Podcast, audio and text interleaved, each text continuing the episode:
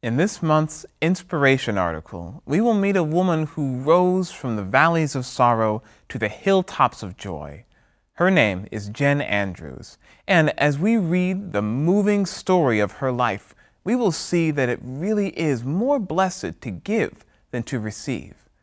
After losing her right foot to a cancerous disease called sarcoma, she has dedicated her life to gifting prosthetic limbs to people who suffered her same fate.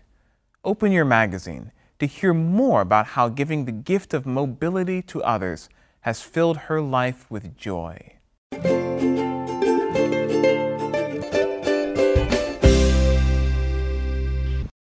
I like inspirational stories. How about you, Andrea? Oh, absolutely. We all need inspirational stories in our mm. lives. Well, we have one this month, don't we? We talk about a lady named Jen Andrews. And the title of this article is The Moving Story of Jen Andrews. When we use that term moving story, if something is moving, it it touches our hearts, doesn't it? And this story does exactly that. What's your take mm. on the story of Jen Andrews? Well, I see it as a story of perseverance. Mm-hmm. This woman experienced a huge loss in her life. Some people would be devastated by that. In fact, in the article, she said she could have just become very depressed about what happened to her.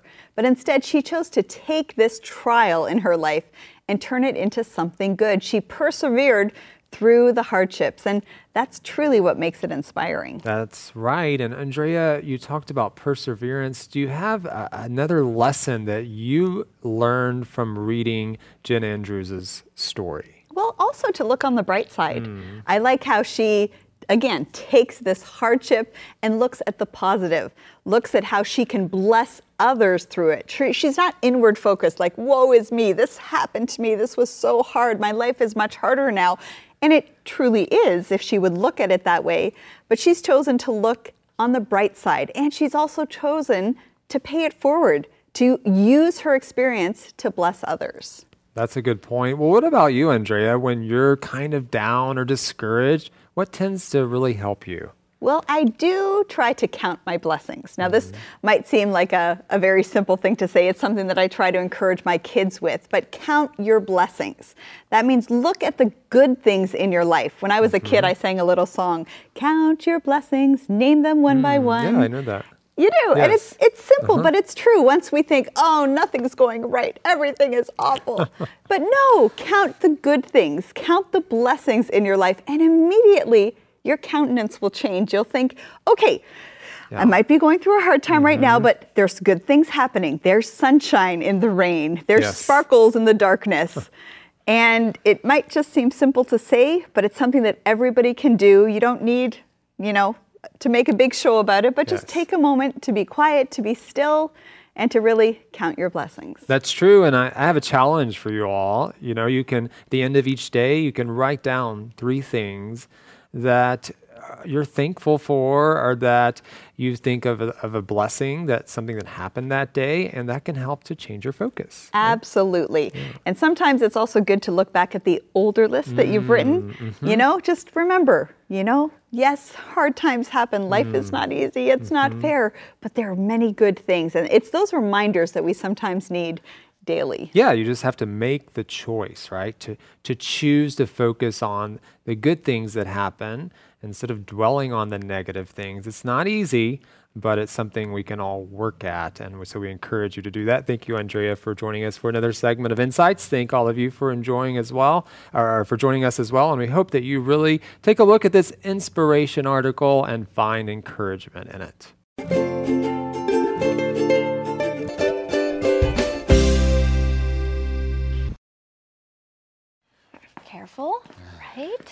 Can I open my eyes yet? Try to guess where we are first. Uh, mm-hmm. Okay. Mm-hmm. Um, we're outside. Mm-hmm. Um, mm-hmm. and I smell flowers. Huh? Are we in a garden? Nope. At the park?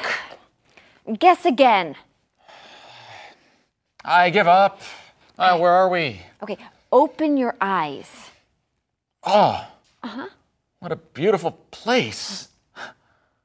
Wait. Uh huh. This is the place. Where you asked mom to marry you. Exactly. Yeah. one of the happiest moments of my life to date. The day after I told her I'm colorblind, she brought me here and described every flower to me.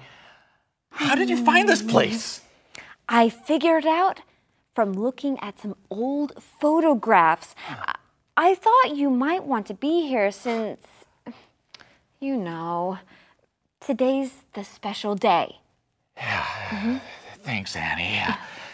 It's already been six years since she passed away. Mm-hmm. But the thought of her living without her still shakes, the, shakes me to the core.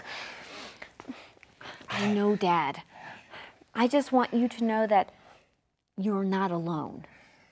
Losing her was like losing a part of myself. I, I've convinced a lot of people that I've uh, moved on. But hmm. inside, it's, it's like I'm living life in black and white. Hmm. Mom brought so much color into our lives. her laugh, uh. her smile, her, mm-hmm. her wisdom. I'll never forget the way she taught me to see the world through eyes of love. Yeah. you know, I, I used to criticize her for caring too much. I know things feel bleak right now, but she wouldn't want us to stay in this dark place forever. Uh, here, I brought you something. what? Sunglasses? Mm-hmm. what do I need these for? Put them on. Uh-huh. Oh. Huh? Oh my goodness. Annie!